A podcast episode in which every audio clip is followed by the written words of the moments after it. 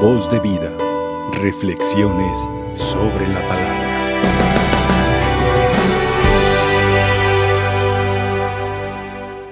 En el paraíso perdimos nosotros la gracia original que Dios nos había dado a la raza humana por el pecado que es llamado pecado original. A partir de ese momento entonces, todos nosotros que somos de la familia de Adán y de Eva, que pertenecemos a esa raza, todos nosotros quedamos heridos, lastimados en nuestro ser, en nuestra alma, y con esa inclinación o esa tendencia hacia el pecado que se llama la concupiscencia, eso que hace o que me inclina o que me invita a, a desobedecer al Señor, a fallarle al Señor, o que se me presenta el pecado como algo que se antoja, que, que es exquisito y que mi inclinación, esa herida, ese, esa mancha que quedó en nosotros por el pecado original, nos hace tender hacia eso. Pero el Señor Dios, acabamos de proclamarlo en el Salmo nosotros, es bueno con nosotros, es rico en misericordia. Y no ha querido Él, eh, ha buscado las maneras de encontrarnos a nosotros, de salirnos al encuentro, de salir a nuestro encuentro y de volvernos a restituir en esa gracia que Él nos dio. Llevamos dos semanas aproximadas en la liturgia donde la palabra de Dios nos insiste mucho en el perdón, en la misericordia, en la corrección fraterna, en el trato entre nosotros. Y hoy este Evangelio que acabamos de escuchar eh, nos presenta el caso de una mujer que había cometido varios errores en su vida y entre ellos también pecados. Es una realidad de todos nosotros. Mientras estemos aquí en el mundo, por ser parte de la raza humana, tenemos esa inclinación, esa concupiscencia. Y todos por eso somos invitados por nuestra Madre Iglesia a acercarnos al sacramento de la reconciliación para estar renovando la gracia. Le preguntaban unos niños al Papa Benedicto eh, cuando hicieron su primera comunión, ¿cada cuándo nos tenemos que confesar? El Papa Benedicto les recomendaba cada semana, porque un niño le decía, ¿es cierto que me tengo que confesar cada semana? Y le dijo el Papa Benedicto, mira, así como tienes tu habitación y en tu habitación todos los días está eh, saliendo o generándose basura nueva, puedes limpiar hoy y el día de mañana ya amanece la superficie de tu cómoda con polvo Abajo de tu cama a los dos, tres días ya hay, ya hay también basura, polvo. Y dice el Papa Benedicto, le dijo a los niños, entonces sí es recomendable que estés limpiando constantemente. Si limpias tu casa, tu cuarto, también limpia tu alma. Buscando precisamente en los niños, desde luego, ese hábito en la gracia. Pero se supone que en los adultos debemos de aprender también a cuidar la gracia porque el sacramento de la reconciliación es un encuentro misericordioso con Dios nuestro Padre, al cual no debemos de acostumbrarnos. Decir, bueno, de todas maneras luego me confieso. No, no, no. Es, es una fiesta, sí, el sacramento de la reconciliación, pero es un lugar sagrado al cual vamos arrepentidos sinceramente y uno de los pasos de la confesión es propósito de enmienda ya no quiero fallarte, Señor, en esto.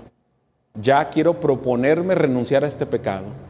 Y bueno, el Evangelio nos presenta a esta mujer que, ha pecado, que ha cometido errores y viene también algo muy de nosotros los seres humanos de etiquetar a las personas.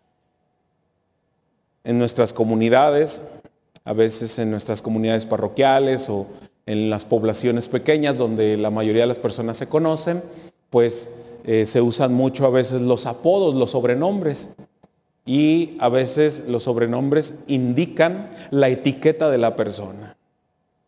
Que el, el borrachito, que el loquito, que esto. Y a veces tendemos a, etiquetar y cuando nos encontramos con algún hermano, alguna hermana que está prestando un servicio en la comunidad parroquial y que en su vida pasada se había, cometido, eh, se había equivocado mucho, había cometido muchos errores, había cometido muchos pecados, incluso pecados públicos, y entonces decimos, mira, ahora quién anda de catequista, mira, ahora quién es el que nos da la comunión como ministro de la Sagrada Comunión y nos escandalizamos y etiquetamos, pero no sabemos cómo fue el encuentro de esa persona con Cristo, cómo fue la reconciliación de esa persona con Dios. No sabemos sus batallas, no sabemos su historia. Y así cada uno de nosotros tenemos nuestra propia, nuestra propia historia delante del Señor, tenemos nuestro propio proceso. Y a veces no comprendemos ni el propio, menos vamos a comprender el ajeno.